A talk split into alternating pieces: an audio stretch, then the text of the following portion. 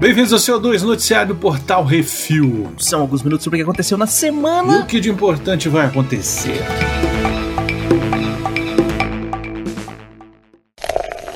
Bizarrice. Roll another. Yeah. O gato do pó branco.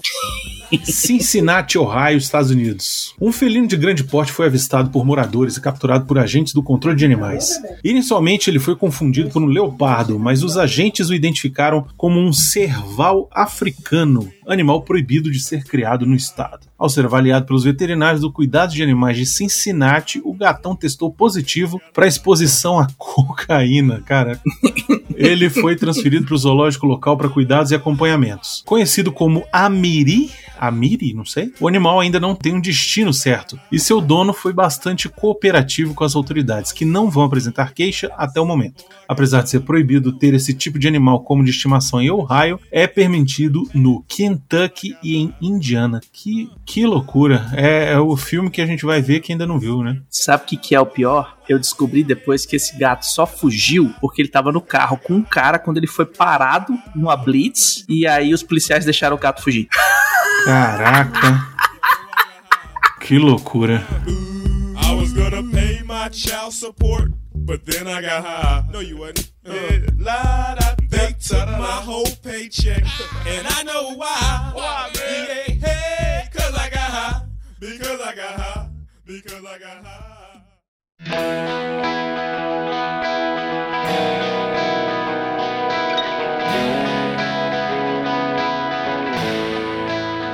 Bateu o carro e foi na manicure. Woodbridge, Ontário, Canadá. A dona de uma confeitaria foi acordada com uma ligação na manhã de 3 de março. Um carro havia batido na frente da sua loja. E ao chegar no local, ela encontrou apenas a frente de sua loja destruída e nada mais. A Guilty Pleasures Dessert Café estava fechada no momento do acidente, mas os vidros da loja e a porta foram destruídos e o vidro estava espalhado por toda a loja. Após desligar o alarme da loja, uma funcionária do salão de beleza ao lado entrou em contato e avisou que a pessoa responsável pelos danos estava no salão de beleza fazendo as unhas. Olha aí. Tanvir Baua, a dona da confeitaria, disse que ela basicamente bateu na loja e seu marido buscou o carro enquanto ela estava fazendo as mãos. Eu perguntei se ela estava bem e ela só riu e disse que estava tudo bem. A loja teve que fechar e até conseguir limpar todos os vidros espalhados e até o momento não ouviu nenhum pedido de desculpas da motorista.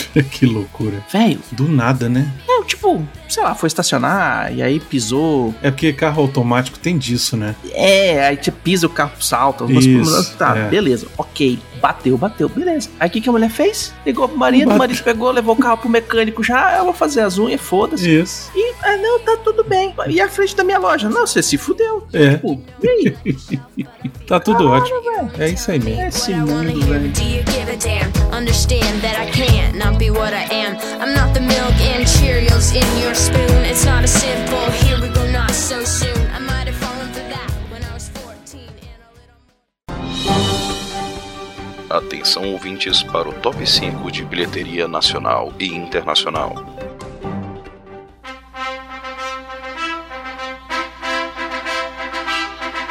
Vamos para o top 5 bilheteria nacional, Baconzitos. Em primeiro lugar, Creed 3. Olha só, a semana de estreia fez um total de 5 milhões 540 mil reais. Eita! Em segundo lugar, Homem-Formiga e a Vespa. Quantum Mania continua aí, fez mais 5 milhões e 500 mil. Um total já de mais de 48 milhões. Em terceiro lugar, A Baleia. A Baleia.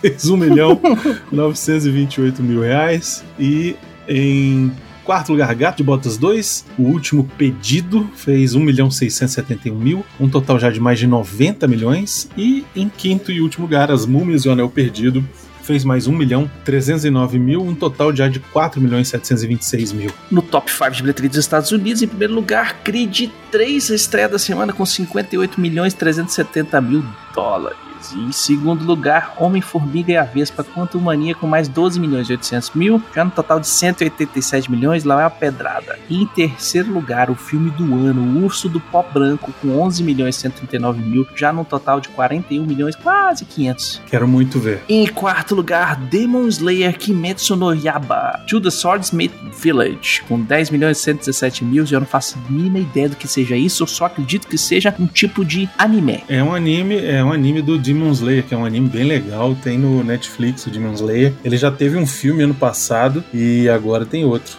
Aparentemente arrebentando, né? Porque 10 milhões de dólares num anime, no cinema, nos Estados Unidos, amigo, é, é brabo. E fechando o top 5, Jesus Revolution, que parece que é um filme mais cristão do que não sei o que com mais 8 milhões e 400 mil dólares, já no total de 30 milhões e 300 mil. Olha aí, lá vem o Mel Gibson. Lembrando que todos os filmes em cartaz no cinema brasileiro tem crítica lá no portalrefil.com.br, se não tiver aqui não presta.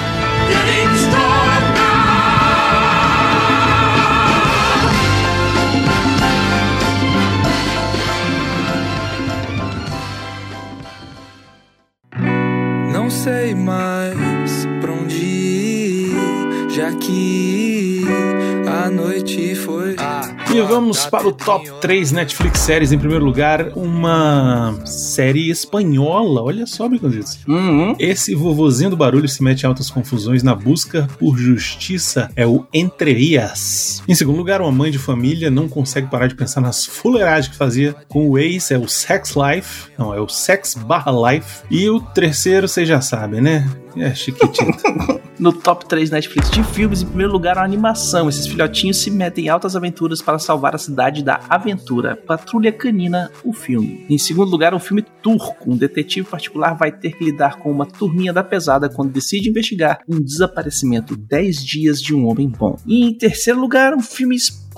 Ele consegue ver o futuro e entra numa enrascada quando descobre que o amor da sua vida é a namorada do seu melhor amigo. Amor ao primeiro beijo. E no top 5 da HBO Max, em primeiro lugar, uma série. Ele mais uma vez tem que cuidar da criança alheia, é o The Last of Us. Em segundo lugar, outra série, como um nerdola superdotado cresceu para virar um astrofísico ganhador de Nobel, é o Young Sheldon. Em terceiro lugar, um filme. Uma rapaziada se mete em altas confusões depois que decidem fazer uma festinha em casa. É uma festa de arromba. Nossa, se passa nos anos 60, viu? É refilmagem do House Party.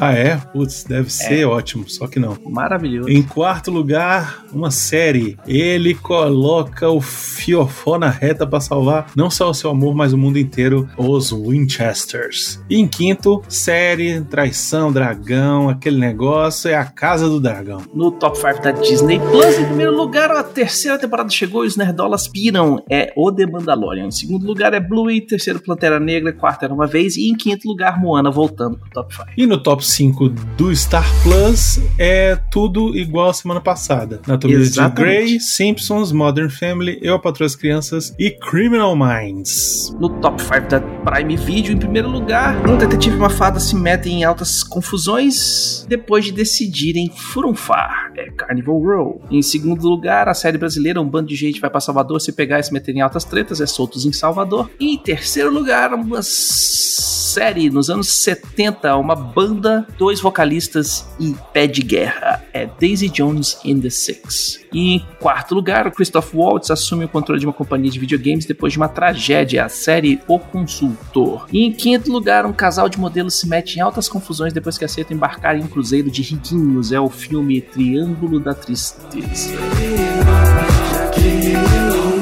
A noite foi longa. Então, vai lá, PicPay, arroba Portal Refil.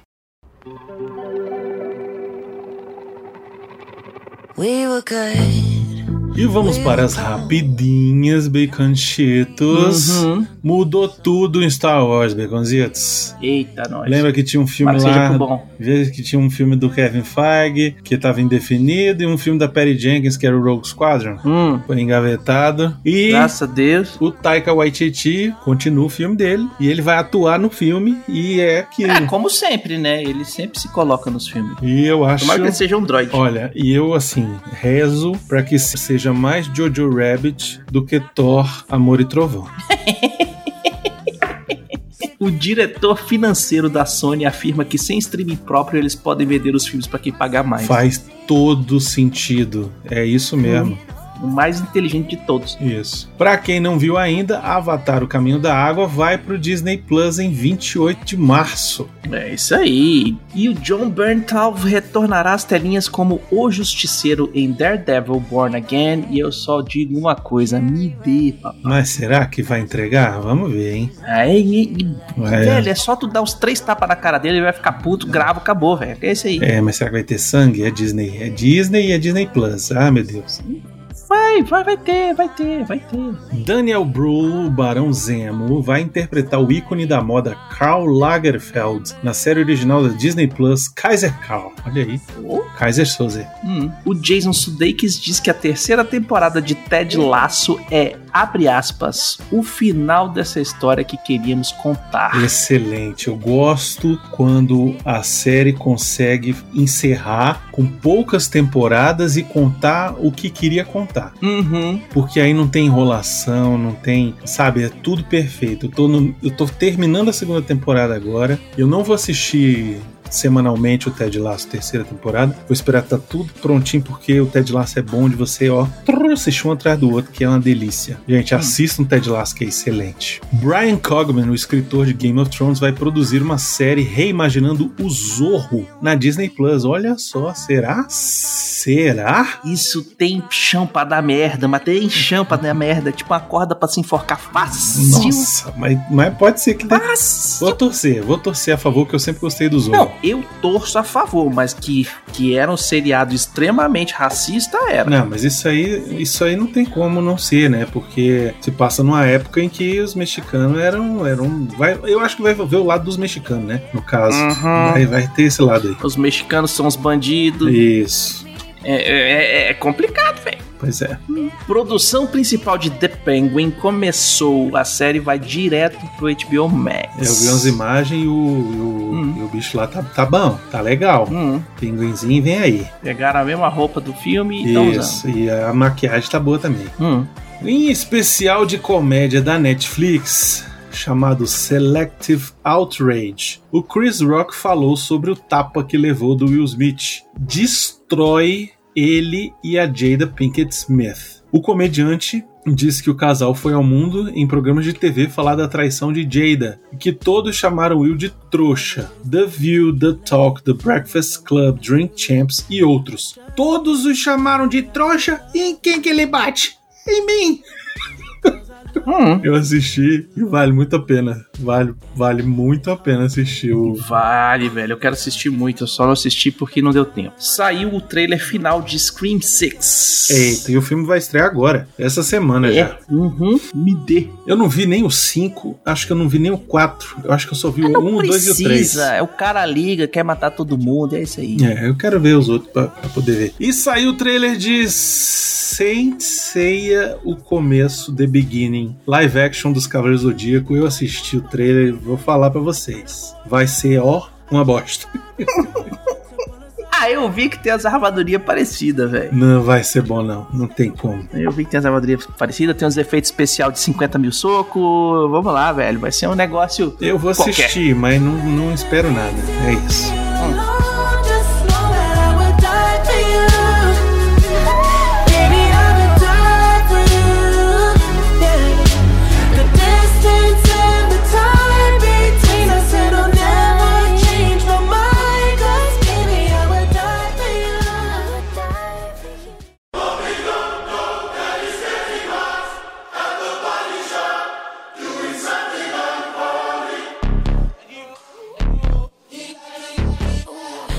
Então vamos para o melhor de todos os tempos da última semana. Nesse bloco trazemos a melhor série, filme ou jogo de todos os tempos dessa semana. Uma dica sobre o que assistir, jogar e curtir. E eu vou falar o seguinte. Assiste o Reflex, tá dando trabalhão, velho. É isso. Eu já vou aqui recomendar um filme que está no Amazon Prime Video, que está concorrendo ao Oscar, Hum, que eu fui assistir por causa do Oscar, e eu falei assim, ah, isso aqui eu vou assistir, mas isso aqui vai dar nada não. E a primeira hora, eu falei assim, que filme esquisito, que parada ruim, que negócio, aonde que esse filme vai? E aí, meu irmão, daqui a pouco, o negócio dá um duplo twist escarpado, e o negócio desgoverna de um jeito, mano, que é sensacional, adorei, chama O Triângulo da Tristeza. Assistam esse filme. Só Ah, digo esse aí, isso. o que os modelos vão pro, vão pro, pro É que o filme não é sobre isso. o cruzeiro e tal, de riquinhos, e O aí... filme não é sobre isso. Assiste. Na sinopse, eles diz que o, o, o barco afunda e aí todo mundo se fode. Então, mas não, não é por aí. Tem que assistir. Sério, tem que assistir. Hum. Daddy,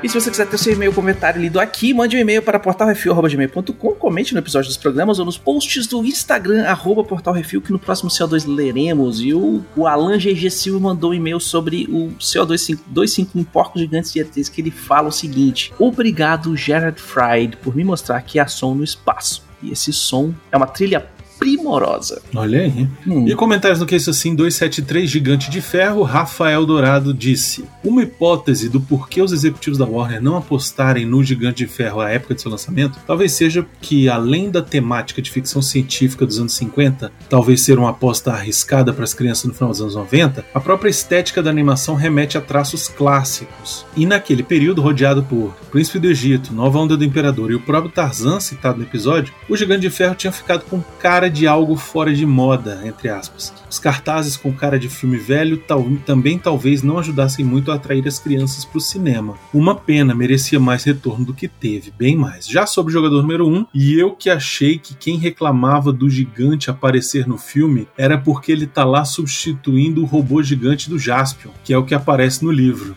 Particularmente acho a reclamação infundada nos dois casos. Tomara que tenha alguma chance de ver ele de novo algum dia. Na verdade, não é o do Jaspion, tá? Que aparece é o Leopardon, que é o daquele seriado do Homem-Aranha japonês. Caraca, É.